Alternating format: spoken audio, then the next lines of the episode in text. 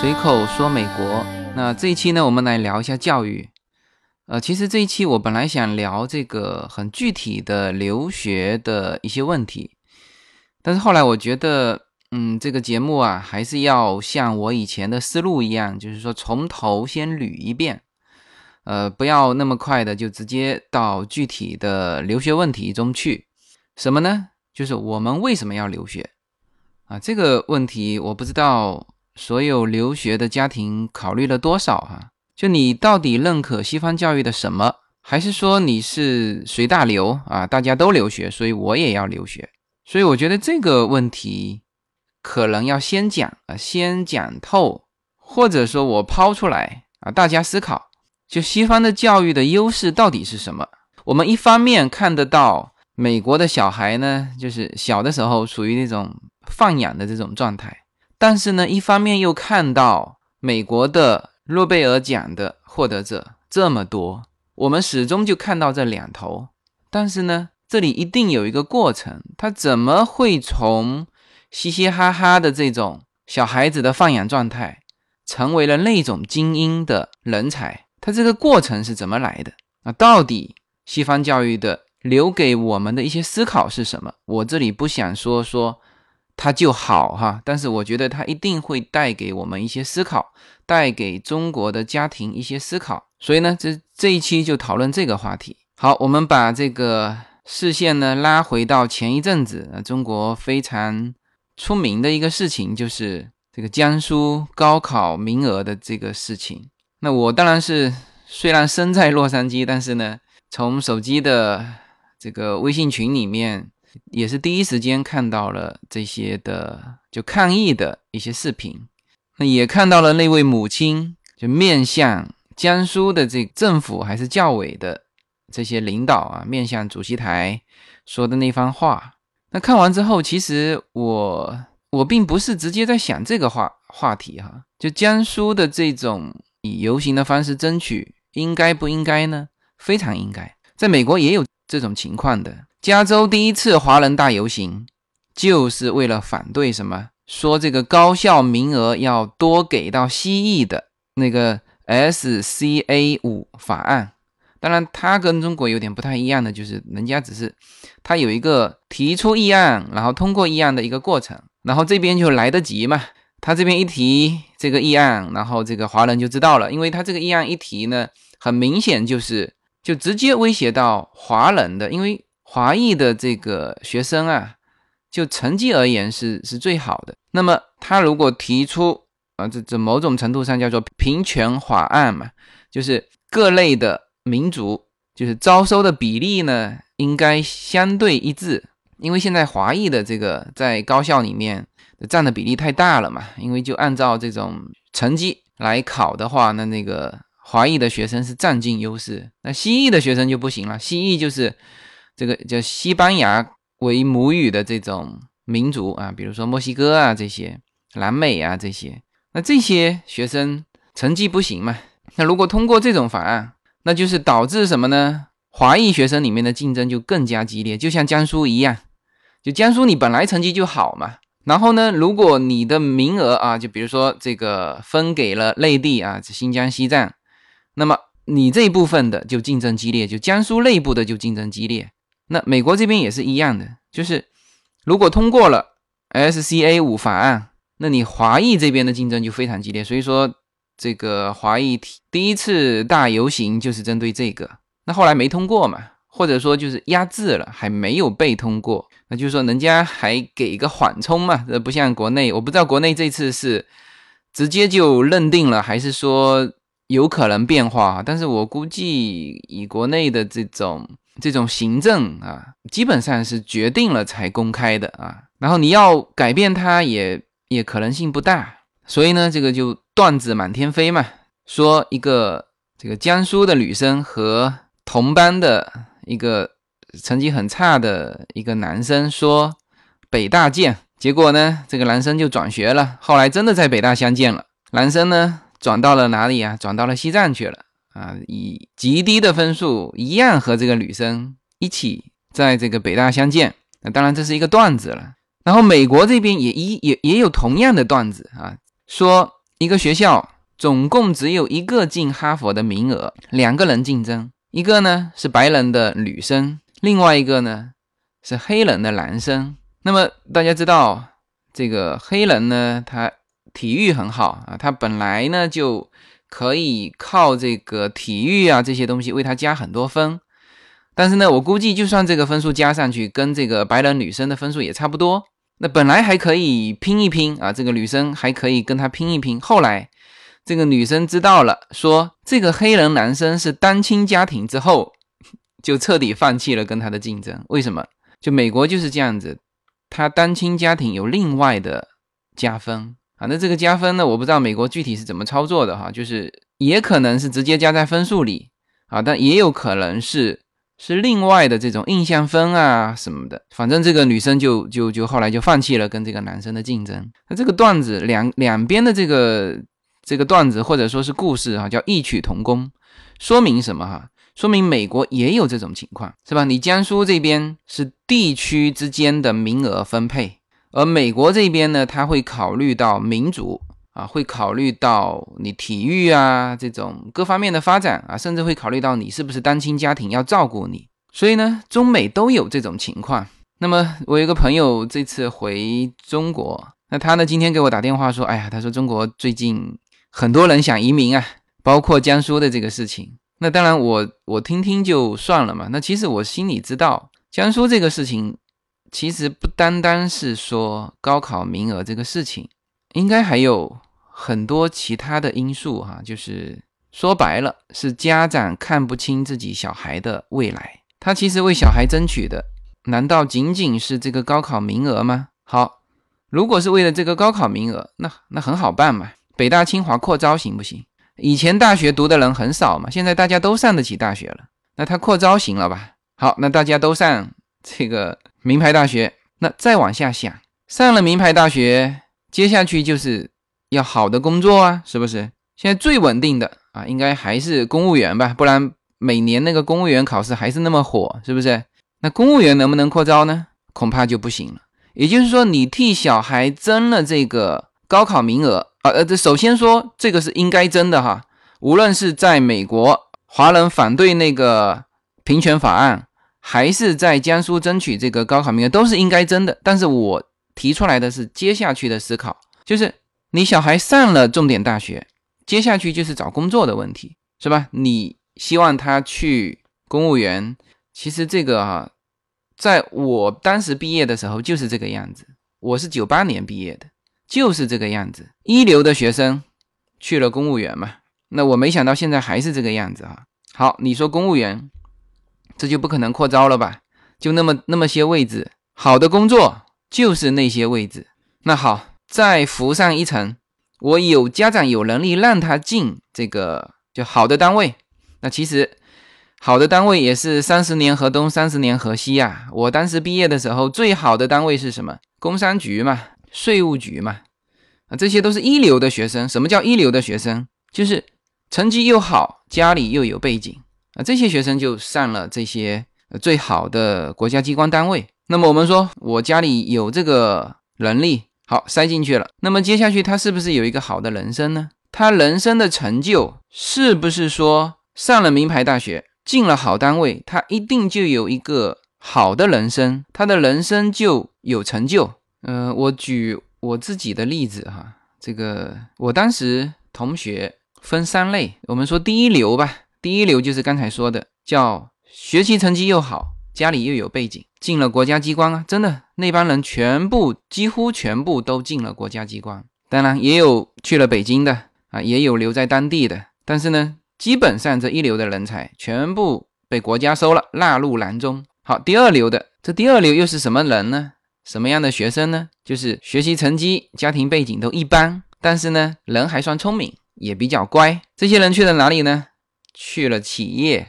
啊，有的是国有企业啊，有的是民营企业啊，叫做被企业包养了啊。当然，那剩下就是最次的，学习成绩又不好，人又吊儿郎当。那这部分学生是国家也进不去，这个企业人家也不要，或者要了也没什么发展，然后呢就流落到社会。事隔二十年，我们现在同学再聚会啊，我不是说百分百哈，但是呢，大比例是这个情况。什么呢？就说就按收入说吧。我们现在如果说成就哈，我们先按收入说。那些流落到社会上去的，自己创业去了嘛，没人养他呀，他要自己创业呀。好，一个个啊，自己开公司的。那么当然，这个公司呢，有的时候情况好，有的时候情况差，叫摸爬滚打嘛。这帮人在社会上摸爬滚打。那么就收入而言，他们反而是第一等的。然后第二等呢，就是刚才的第二流的啊，进了企业，那当然随着有的企业好，有的企业差，是吧？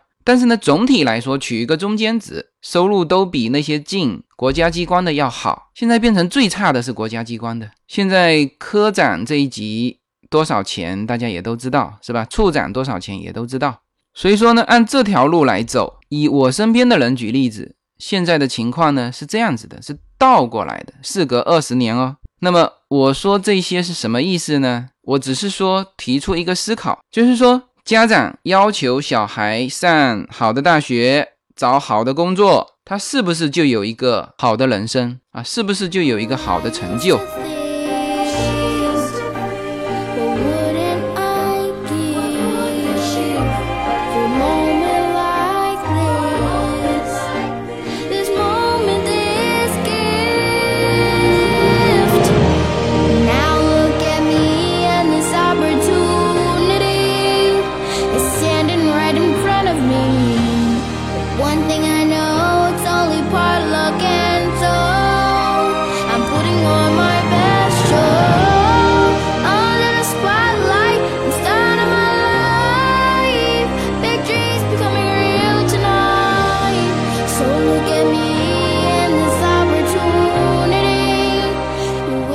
中国啊，就是这个样子。这个呢，其实思考的不是说高考的独木桥啊，这个是一个人生的独木桥。就社会目标太单一，你就显得竞争非常激烈。呃，我还听说这个有一个地方出现这么一个事情：有一次考试结束完，呃，一群优等生去告这个教委，说这个考卷难度太低了。什么呢？他说我反映不出我的才能啊，可能大家都考高分吧。他说：“你这个难度应该加大，让那些平时不读书的人觉得疼。你看哈，你如果社会目标就是这么单一的话，就慢慢会培养这种社会气氛，就是一切盯着成绩。那 OK 呀，那你一切盯着成绩，你学生的时候是盯着成绩，那你到了工作岗位上盯着什么？如果以刚才那些说那些差生啊，要让他们疼的那帮人去告教委说考卷难度太低的那帮人。”那那些算是精英了，叫做中国教育培养出来的精英，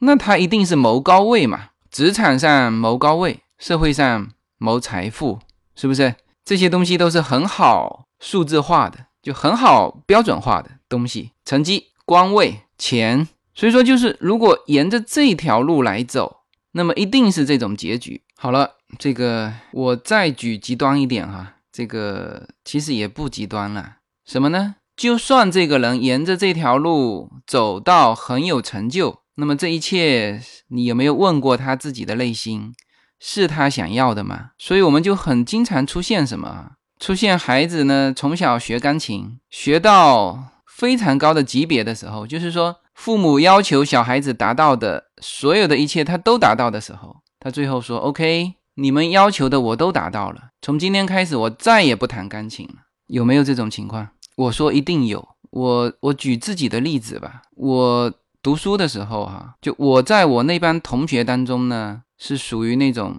第二流的。当然，可能第二流还往下，因为我成绩不太好。但是呢，我做事情还比较认真，就属于比较乖的那种。所以呢，我就走了这个第二流的这个路啊，去了企业，然后呢，一步一步啊，从这个普通员工到部门主管，到总监，到副总，到总经理，再到。社会上有一定的职务，就是我在移民之前呢，其实就是很老实的沿着这个社会主流价值观啊，按照社会对我的要求啊，当然这个东西呢。就是说起来，不是说社会强迫我的哈，就是因为就你如果比较乖的话，其实你也也不抗拒这些，那反正你也认可这些，但是你去往，那你就是沿着这条路一直往下走嘛。好，那这些是不是我想要的？我好像。到了三十五岁之后啊，我其实一直在在思考这些，就是好像我在做的事情，不是我所很很感兴趣做的。其实我非常感兴趣做的是现在做的这个随口说美国的这个节目。我觉得从这个节目当中，我获得很多乐趣。我可以把我喜欢的一些旅行，可以把我思考的一些东西，通过这个平台呢分享给大家。但这个事情呢，在之前我能不能做呢？我肯定不能做。你要工作嘛，而且你要一份体面的工作嘛，是吧？就你不能说这个跑去做主播，那这个有点像不务正业啊。那一直要到什么时候我能做这个事情啊？就是一直要到。我这个也娶妻生子了，这个父母也老了，这个也不大管我的事情了。然后呢，社会上反正我有自己一定的物质条件了嘛。然后呢，感觉才有能力说，哎，去做自己喜欢的事情。但是呢，即使到现在，我在做随口说美国这个事情啊，我身边很多人都不知道，因为我很少在我个人的朋友圈里面去发这个随口说美国的东西。当然呢，很多朋友啊，即使是知道，他也觉得你这个，他也未必会认可啊。他始终觉得说，呃，你应该要做你以前那些事情啊，比如说去啊，去管理一个企业啊，啊，要去做那些事情。这个就是主流价值。就这种主流价值，其实是一直影响着我的啊，一直影响到今天。就是我到今天为止，我也不太愿意说在我的朋友圈发。我做这个节目的一些内容，那为什么？那就是我我知道可能得不到主流价值的一种赞同嘛。那其实我还算好的啦。我现在说起来，还有一样或者几样自己喜欢或者擅长的事情。然后呢，我跟这有一些听友啊，他们看完我上一次发的那一篇做最擅长的自己，看完之后呢，有跟我交流。他说，他们到现在为止都不知道自己擅长什么，也不知道自己兴趣什么。那这些人可不是普通的小年轻哦，这些人都是准备投资移民的人，也就是说，在他的那个领域都是已经功成名就的人。他说，好像我也不知道自己该擅长什么。我到了美国，我不知道该做什么。那这这里面反过头来说什么事情哈？就是说，我们这一代人啊，或者说我们的这个教育走到今天。就变成说，培养出来的人不知道自己喜欢做什么，呃，这个是一个蛮可怕的事情。而且这种现象啊，我觉得应该还是蛮普遍的。那我觉得这个是就最后中国的教育的核心的问题，就是你总是在告诉别人你应该做什么，而没有问你的孩子你想做什么。这两种方向继续走下去。一个呢，你就只能培养出大家都一模一样的那个模子；另外一个呢，你可能会培养出一个在某一方面很专长的一个精英啊。这就是这两条路走下去不同。就我相信，不管是一份工作，还是说一份事业啊，如果没有自己的兴趣在这里面，你最多只能做到良好，你不可能做到优秀。中国的教育呢？其实呢，都是为了孩子好，但是呢，中国的小孩呀，就从小开始就会就就被剪掉了那些分叉。就是我一开始就告诉你，最直接、最有效的方法是什么？那些分叉，那是你你绕的道，你何必去绕那些道呢？是吧？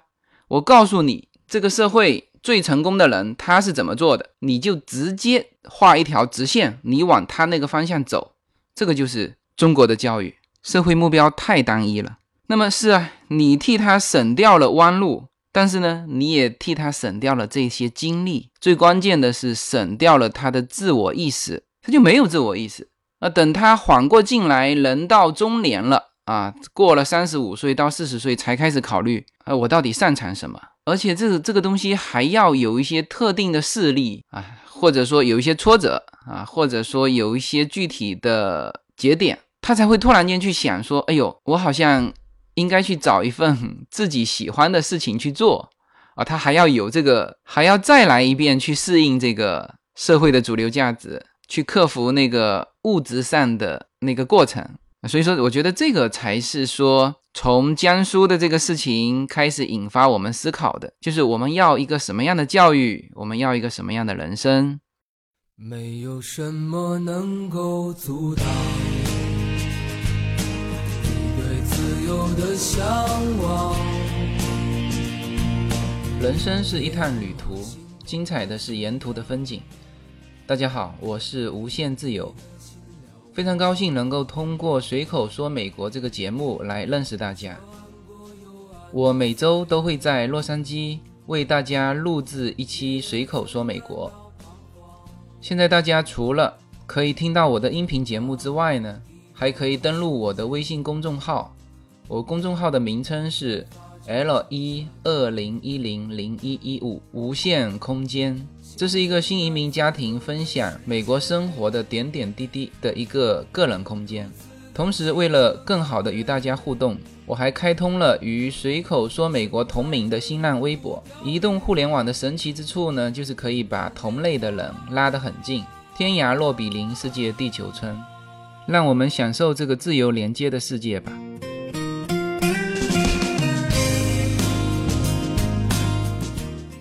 好，我们又说到美国，就美国在这一方面是怎么做的？美国当然有他自己主流教育的这一这一部分啊，但是呢，应该说他让出其他的路要比中国的教育来得多。比如说中国的主流思想啊，这里面不仅仅是说高考啊这些，就是主流思想。你哪怕说是婚姻过了三十岁不结婚的女的就变成是剩女啊，这些东西都是。整个社会主流强加给一个人的，知道吗？就你太单一了。就中国的这个主流价值啊，可能啊，我说可能啊，百分之九十九，就百分之九十九的人都在这一个主流价值的大道上走。也许你说它是独木桥，也许你可以说它是大道，但是走的人太多了，这百分之九十九的人都在这上面走，那会怎么样？就会非常拥挤嘛。那美国呢也有主流，当然我看到的都是华人家庭哈。比如说有一个例子啊，我身边一个朋友他是拉大提琴的，他就说了他另外一个朋友的事情。这个人呢是华人，也是华人，他从小其实是很爱拉大提琴的，就跟他一起拉。然后到了工作之后呢，他的父母要求他什么呢？他说你这个拉大提琴啊，你赚不了什么钱。然后他最后这个人也自己认可了，说哎呀是啊，我这。拉大提琴，我我不如那些当律师的啊，做医生的，就生活过得好。好了，那他到后面自己也跑去考这个考考法律，也当了这个律师。但是呢，做了几年律师之后，他又想回来拉大提琴，以至于那时候他的年龄都非常大了，没有哪一个学校愿意收他。但是最后呢，当然被一个音乐学院收了。那收他的那个老师啊，最后说什么呢？他说：“我也知道你的条件可能不符合这个学校的要求，但是我还是收你。为什么呢？因为我也有过同样的经历。那后来这个人大提琴的成就非常高，这个完全盖过他可如果要去当律师的这个成就。我我说这个是什么意思哈？首先，美国也有主流价值，也就是说，所有的家庭都希望小孩成为律师、成为医生，是吧？也都会给小孩强加压力，但是。”他还是留了一大块的自由选择的空间给到孩子的啊，或者说社会留了一大块空间给到这些人。比如说，他已经错过了最好的学习大提琴的这种时候啊，再回头学大提琴的时候，如果是百分之九十九的那种社会主流价值，那就不可能有他容身的地方嘛，啊，就不会再有音乐学院收他进去，因为那么大年龄了。但是这个社会有。有给出主流价值百分之五十以外的百分之五十，给到这些人啊，所以说，在美国，每一个小孩呢，从小就有一些分叉啊，枝枝节节，家长呢，有的时候也会引导，但是呢，他并没有说就是硬生生的把你剪掉。这个社会也一样啊，其实我们注意到哈，其实中国很多还不是家庭的因素，是整个社会的，就所有的家庭都这么干。你家里刚开始可能有一些这样那样的想法啊，到了小学三年级之后，那完蛋了。小学三年级之前还可能说，哎呀，看看培养培养孩子其他的兴趣。三年级之后完全取消，就是你功课都做来不及，你还想说培养什么其他的兴趣爱好啊？是吧？你作业都完不成，学校也会给你压力呀，啊，学生排名啊，这些都是压力。所以说到了小学三年级之后。那没办法，无论是独木桥还是阳光道，反正就那一条道。那么美国是主流之外，还有那么一部分分叉。其实分叉出了美国的分叉出了很多人才。你看现在的这个美国的企业精英，多少都是辍学的，多少都是在分叉中走出来的精英。那么社会也允许他们这样啊？你说在美国来说，辍学。去创业，那这个事情也不是人家主流价值认同的，是吧？否则你这个大学也不用设四年了。但是人家容忍了这一部分辍学去创业的人，那才有了 Facebook 啊、微软啊、啊苹果啊啊这些。这个社会目标过于单一啊，会造成这种叫主流价值观的单一啊。大家目标都一致啊，学生的时候追求分数。啊，到了社会上，那就是都是很单一的目标的追求，那这个就必然导致激烈竞争嘛。那这个一方面什么呢？一方面是压抑了学生的这个个人兴趣爱好，因为他没有办法去爱好其他的那个枝枝节节。另外一方面啊，其实也是为什么我们这个社会教育了这么多年，只是少了个盲啊，少了文盲。但是呢，你这个教育培养不出精英的一个非常重要的原因，就是你不是一个生态嘛。我之前和一个人讨论过，为什么说中国这个企业啊就竞争的这么激烈？然后呢，我们讨论出一个一个观点是蛮有意思的，就是为什么在美国它的竞争呢就相对还好啊，不会那么激烈。那美国它就是这样子，就是说各种的民族。啊，交融在一起啊，比如说唱歌、运动，那是黑人的这个天赋，那他们就往这个方向去发展了。那华人就算了嘛，是吧？华人呢就往这个数学啊，呃，出来就是现在越来越多的华人是当当律师了哈。以前呢还主要是以会计师啊这些。那你如果说到这个整体的城市管理，那还是白人嘛。那你如果说到做生意，那还是犹太人嘛。啊，你如果说到演艺明星，那还是这个白人为主的这个这个民族是吧？就各个民族有各个民族自己的这个方向发展。那你如果是墨西哥人，那就是这个剪剪草皮、洗洗车，那他就很开心了，是吧？那这样其实是就多民族，它是一个生态。那当然，我这个里面是以以民族来作为比较方便的。呃，一个一个比方，那实际上，就算是同一民族类，按照美国的这种培养，你做什么都可以，你做什么你都可以做得很优秀。好，这是一种生态。那如果说这一片森林就只有一种树木，那这个竞争就非常激烈了。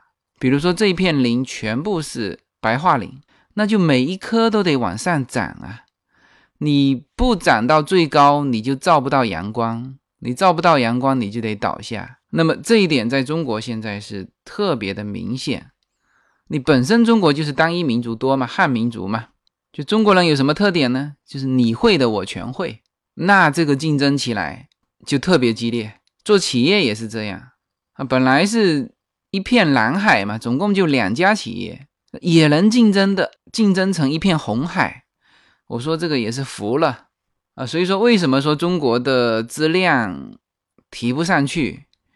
那没法提上去啊，竞争啊，是吧？你不把价钱压下来，那你首先没法活啊。我们经常不满意这个社会啊，那但是呢，这个社会又是我们自己造成的，就企业之间竞争也是这样嘛。我们一边在那边骂怎么搞的，你这次投标压这么低的价钱，另外一边呢就在想，下次我也。比你压的还狠，整个的氛围其实是从小就开始培养起的。你把枝枝节节全部剪掉，大家都往一个方向上发展，大家都朝着那个目标去跑，那你的人生啊，肯定就是一场马拉松，要一直往前跑，因为你的终点，大家所有人的终点都在同一个方向嘛，那就跑得很很激烈喽。啊，这种社会单一目标所引导回来的这个教育。那你只能是把每一个人培养成那种技工啊，所以说中国在在技术工人这个领域啊，倒是全球啊比较强的。那你全部当成技工来培养嘛？所以我们现在一直问说，哎，为什么说我们教育了这么久，只是少了盲，就少了文盲，但是呢，就始终培养不出精英？当然，有人可能不会赞同我的这个观点哈。他说我这个送他到北大，送他到清华，我不正是在培养精英吗？我记得这个《奇奇葩说》第一季的时候，有一个清华的很优秀的毕业生站在高晓松面前，结果呢，最后被高晓松是批了一顿。那当然他自己还很不服气，什么呢？就是你清华大学是名校，名校培养出来的学生，说了半天自己有多优秀，只是说我需要找一份什么样的工作。他希望找到一份非常好的工作嘛？那这个呢就被高晓松给批了一顿。那当然，也许这个人在以后的人生当中，也会通过自己的对这个世界、对这个社会的认识啊，去改变自己原来的一些想法。就是像另外一个人说的，就是千万不要看不起年轻人啊。也许他自己会改变，但是在那一刻来说，高晓松批评的是对的。你作为一个名校的学生，中国的名校的学生，国之重器。你不是说在谈我如何通过我的努力去改造这个社会，去影响这个社会，而是说我搞了半天，我只是想找一个好的工作啊。也许很多人认为这就是主流思想啊，是吧？考进好的学校，最后有一份好的工作，最后呢过上一个舒服的人生。但是我是很赞成。高晓松的观点的，十几亿人口的中国，总共就那北大清华叫国之重器。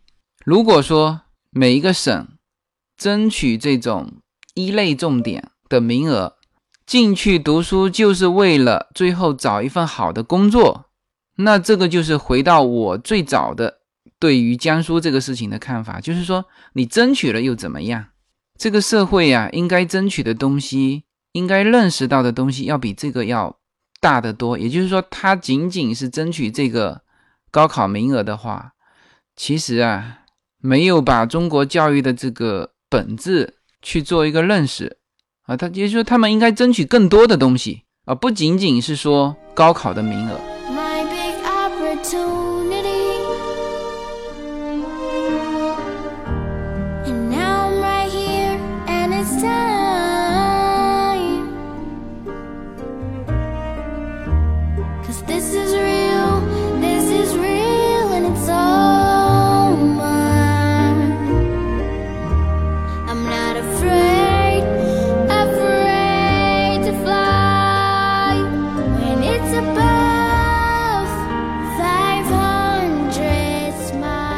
看了一篇文章哈，就是聊到这个精英人才，其中就有一个很重要的，就是什么是精英。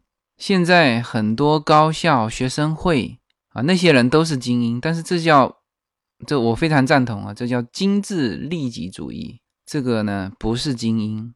首先，我们应该就是怎么认识什么叫精英？比如说，他说一个大公司。啊，通过复制、剽窃别人的创意或者违反行业标准而降低成本，谋取了大量利润。这个公司的 CEO 和一个在普遍造假的行业里面坚持诚信原则的小公司的 CEO，这二者谁是精英？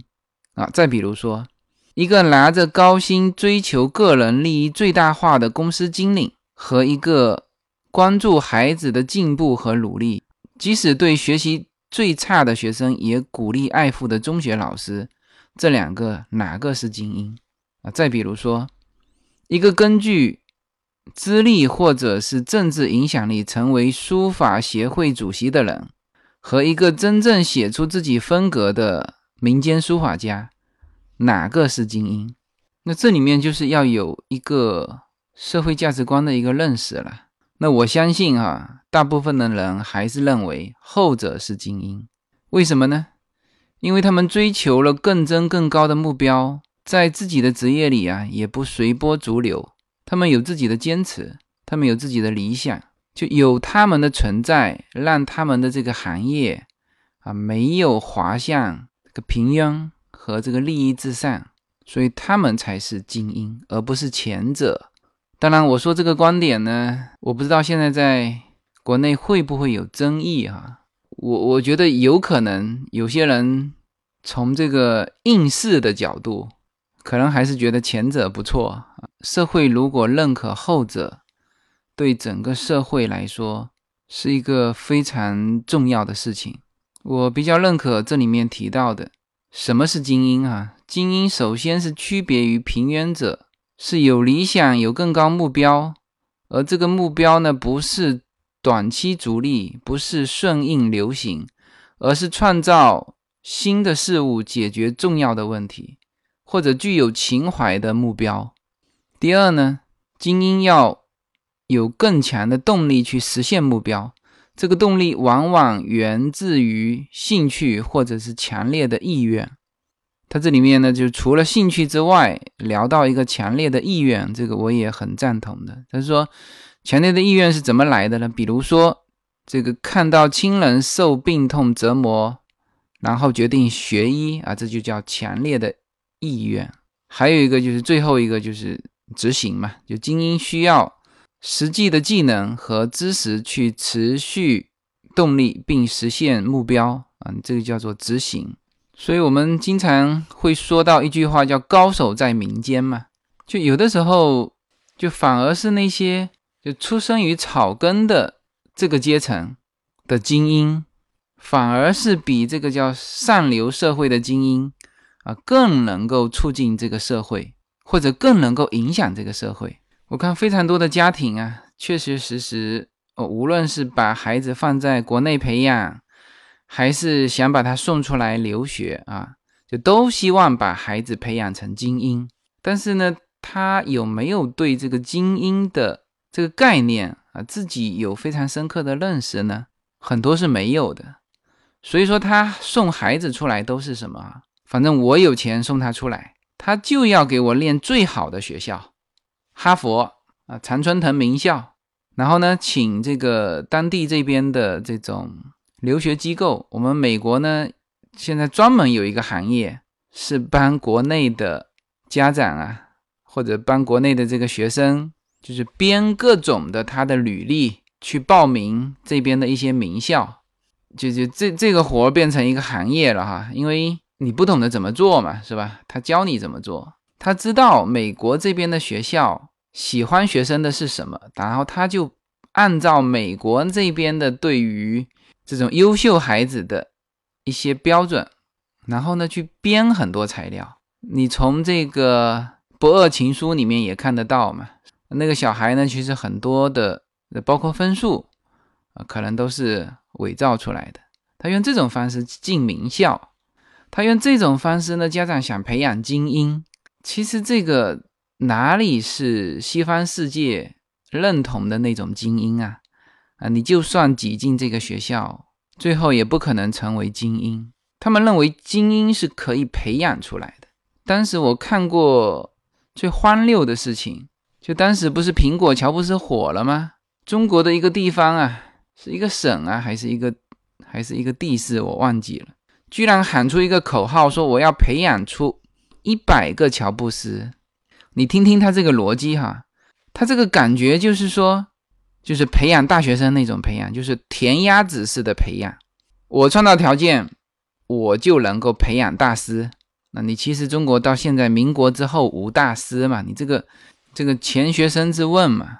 那那多少人在教育这个领域去思考这个钱学森之问呢？然后当那个地方喊出说我们要培养一百个乔布斯的时候，我那时候的感觉是叫叫做愤慨呀，就是你不仅仅说不知道这里面的差距，还很无知的喊出这种口号。所以啊，对于这个中国的教育，我觉得首先先把就到底我们要把小孩子塑造成什么样的人，呃，这个问题先搞清楚，再去讨论什么什么什么名额的问题啊。好吧，关于这个教育啊，我这里呢，你说我算抛出问题也好，或者说抛出我的观点也好，那我希望是社会呢来思考的这些问题，就是来更多的去思考这些问题，因为我觉得一个社会啊，应该要具备那种尊重权威，但是呢，我可以质疑权威的这种思想。我自己回看自己的这个经历啊，其实很多老一辈的忠告啊，其实是不对的，因为社会在进步嘛，我们自己走的路很多已经是前人。就不可想象的了，他教不了我们什么。每个人的路呢，就都是自己的路，就包括回答那个问题，说移民过来之后做什么啊，也是一样的。你如果去问老移民，那他会告诉你，那你要去这个这个读法律啊，当律师啊，当会计师啊，或者去开 truck 啊，或者去开餐厅啊，啊，都都是因为。这是老一代的移民他们成功的路径，但是现在时代不一样了，现在的中国人和以前的中国人也不一样了，所以我觉得，无论是小孩到这边来留学，还是说新移民，其实你要学会那个叫尊重权威，但是呢又质疑权威的一个思想。每个人呢都是独一无二的。每个人的路啊，也都是独一无二的。之前我说过，叫人生各自精彩。希望大家都能找到那个最擅长的自己，也希望大家能够帮你们自己的孩子找到那个最擅长的他自己。好吧，这个就是我对于教育的一个理解。那这期呢，就先到这里。嗯，认同我的观点的，请给我打赏；觉得这个专辑不错的，请帮忙推广。然后呢？请关注我的个人新浪微博，在新浪微博上搜“随口说美国”，你就会找到我。好，谢谢大家。